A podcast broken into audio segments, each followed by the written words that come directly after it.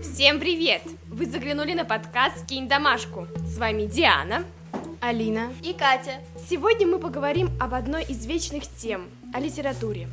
Так как наш подкаст специализируется на школьных проблемах, мы сделаем упор на такие пункты, как читательский дневник и школьная программа – Давайте начнем со способов подготовки к урокам. Наверняка учителя и авторы учебников рассчитывают, что мы будем читать целиком каждое произведение.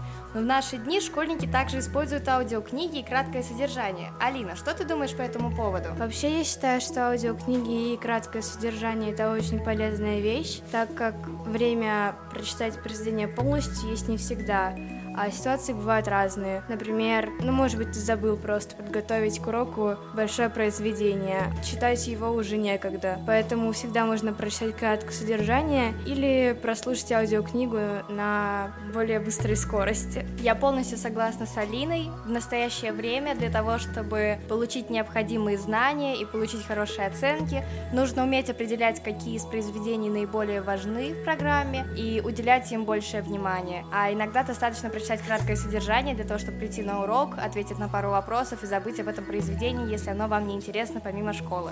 Второй, не менее важный вопрос, который мы сегодня обсудим, это изучение биографии авторов литературных произведений. Некоторые ошибочно считают, что это незначительные детали, которые можно упустить. Но на самом деле это неотъемлемая часть литературы. Это помогает глубже понять сюжет произведения, по-другому увидеть некоторые детали.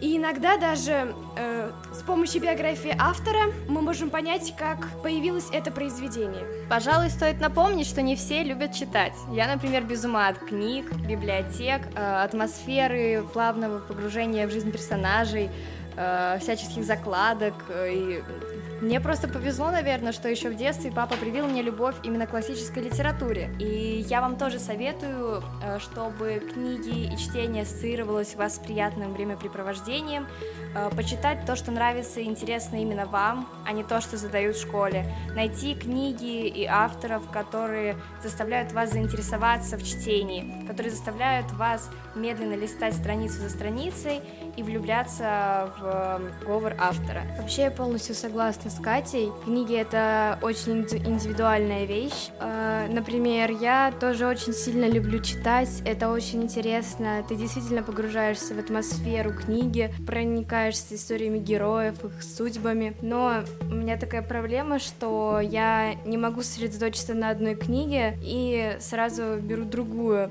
Поэтому сейчас у меня около пяти начатых книг, которые я могу закончить. И это не есть хорошо, но я стараюсь э, как-то себя перебороть, чтобы прочитать до конца хотя бы одну. Я полностью согласна с моими коллегами, но мне бы хотелось оставить и свой совет. Нужно читать все жанры литературы, чтобы развиваться. Я согласна, просто, как я и говорила ранее, нужно просто найти именно свой жанр, своего автора, свою книгу или серию книг, и тогда чтение будет в удовольствие. Я уверена, что мы вдохновили начать все-таки читать летнюю литературу, если вы этого еще не сделали. А наши советы помогут вам не тратить на это лишнее время и усилия.